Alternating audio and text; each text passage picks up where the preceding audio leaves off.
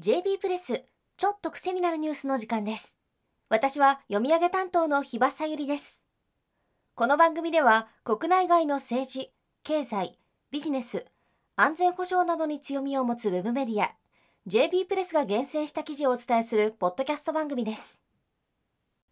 今日の記事は経済が低迷しているドイツと構造改革を進めた結果成長軌道に乗り始めたギリシャの話。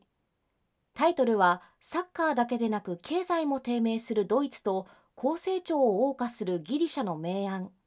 書き手は三菱 UFJ リサーチコンサルティングの副主任研究員を務める土田洋介さんです。サッカーの話がタイトルについているのはこの間サッカーのドイツ代表が日本代表に敗れたからですね。さてヨーロッパの経済は典型的なスタグフレーションの渦中にありその中でもドイツの経済は極めて深刻な状況にあります。それに対して2023年4、6月期のギリシャの実質 GDP は前期比1.3%と1、3月期から再加速しています。コロナショック前の2019年の実質 GDP の水準を100とするとドイツは100.4にとどまっていますがギリシャは107.2とコロナ前を7%も上回っています。あスタグフレーションというのは景気の停滞と物価の持続的な成長が同時に進んでいる状況のこと。景気後退で賃金が上がらないのに物価が上昇する状況は生活する人にとってはとっても厳しい状況ですよね。私自身お給料が全然上がらないので今の物価高は厳しい状況です。経済や金融に詳しい方であれば欧州債務危機を覚えているかもしれません。欧州債務危機とは2010年代前半にヨーロッパを揺るがした経済危機。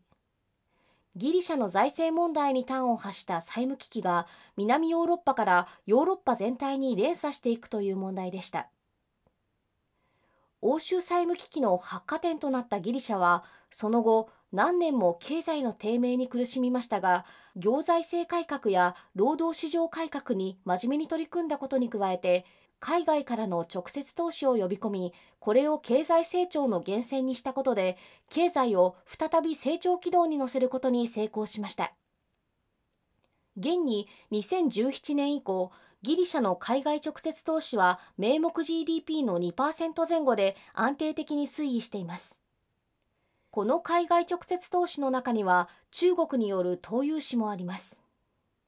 中国が進める広域経済圏構想一帯一路には批判もつきまといますがギリシャ経済に関して言えば中国による投融資は効果的だったようです。このように欧州債務危機でユーロ離脱もささやかれていたギリシャですがいつの間にか復活していたんですね。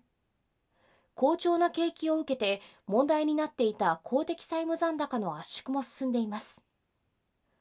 それに対して欧州債務危機の後対中輸出の増大などによって成長を謳歌したドイツですが2020年代に入り経済は再び低迷しています。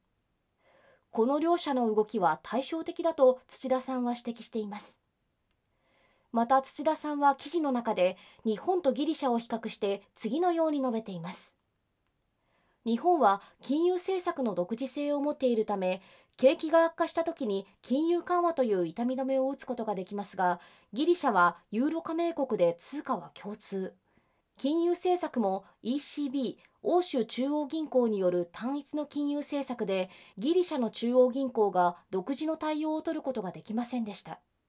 このためギリシャは金融緩和という痛み止めを打つことができず経済は一時瀕死の状況になりました。ただ結果的に構造改革を断行せざるを得ずそうした構造改革によって経済は復活しました。日本は金融緩和という痛み止めを打ち続ける一方構造改革という手術を先送りしています。その結果が30年にわたる経済の低迷であり50年ぶりという歴史的な円安になっていると土田さんは結んでいます。構造改革は私たち国民に痛みを強いるものですがその方が結果的にリカバリーが早いということなんですね。ゆでガエル状態の日本このまま死ななければいいのですが。JB プレスは海外の経済や金融についての記事が豊富に掲載されているのでぜひサイトの方にも足を運んでみてください。